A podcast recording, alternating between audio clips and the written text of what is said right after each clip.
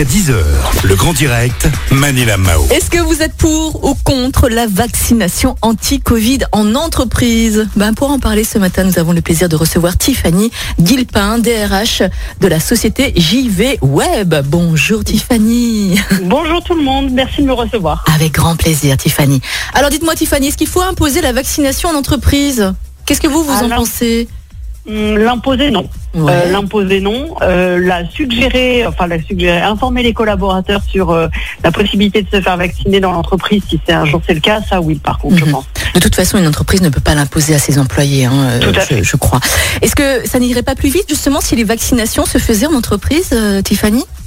Ah je pense qu'on a un vrai rôle à jouer. Effectivement, vous avez tout à fait raison. On peut vraiment faciliter et déployer le, le- la vaccination collective dans nos, dans nos, sur nos lieux de travail sans problème, effectivement. D'accord, mais il y a quand même des conditions de stockage, il y a des conditions de respect des températures aussi, sans parler du personnel soignant en entreprise. Ils doivent gérer aussi une nouvelle organisation. Donc comment ça va se passer tout ça? Alors, je n'ai pas dit que c'était simple. Ouais. Effectivement, euh, on a une question bah, déjà de s'approvisionner en vaccins, ensuite de les stocker. On a des questions sanitaires, on a des questions. Euh, euh, euh, le- la clé également, vous avez tout à fait raison, c'est la source d'information, l'information qu'on va communiquer aux collaborateurs. On est aussi sous contrainte de de, de respecter la confidentialité des informations que nous allons traiter. Donc c'est un vaste sujet, oui. En effet, on, on va carrément mettre un hôpital dans les entreprises là si ça continue comme ça, non?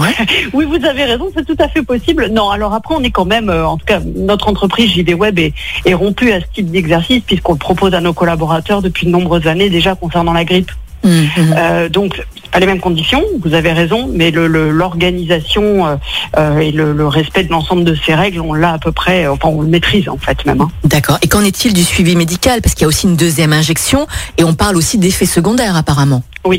Alors, ça va être toute la question à travailler, notamment avec nos juristes, et comment nous, on se protège de la responsabilité en cas d'effet secondaire. Euh, ça, je n'ai pas encore la clé, mais c'est un vrai, vrai sujet. Vous avez tout à fait raison. Ok. Alors, Tiffany, il y a quand même deux camps. On a un camp pour les pour les vaccins. On a aussi un autre camp contre les vaccins. Il faut il faut l'avouer, il faut le dire.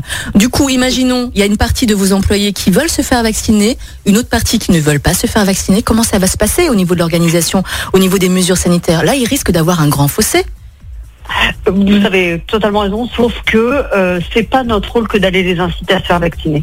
Euh, ils sont vraiment libres de ce choix et nous, on n'a qu'à respecter ça. Et je crois Oui. vraiment qu'il faut rester très très neutre sur cette question-là. C'est pas l'employeur de se substituer euh, Oui. au gouvernement ou autre. Oui, je suis d'accord avec vous. Mais disons qu'au niveau euh, quotidien, comment vous allez vous organiser, organiser au niveau du travail, au niveau des mesures sanitaires, parce que là, euh, on arrive Alors, quand en même fait, à un pense que cul-de-sac. c'est un, c'est un, je dirais, un, un geste fort supplémentaire qui vient compléter une batterie de choses qu'on a déjà mises en place depuis pratiquement un an maintenant dans Ouais. l'entreprise. D'accord. Voilà, je ne crois pas que ça viendra euh, remplacer ce qu'on fait déjà, ou en tout cas pas à court terme. Ça, c'est sûr, en termes de gestes barrières. D'accord, ok.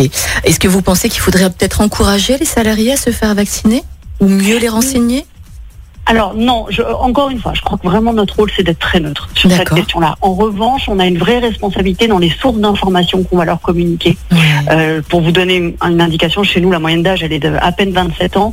Ils se renseignent beaucoup via les, réseaux- les réseaux sociaux et je crois qu'on peut leur communiquer des sources d'informations peut-être plus euh, globalement plus fiables du type, euh, bon, ministère du Travail, ministère de la Santé, les, a- les a- agences régionales pour la santé et tout ça. Mhm, mhm. Est-ce que vous pensez que les entreprises sont prêtes?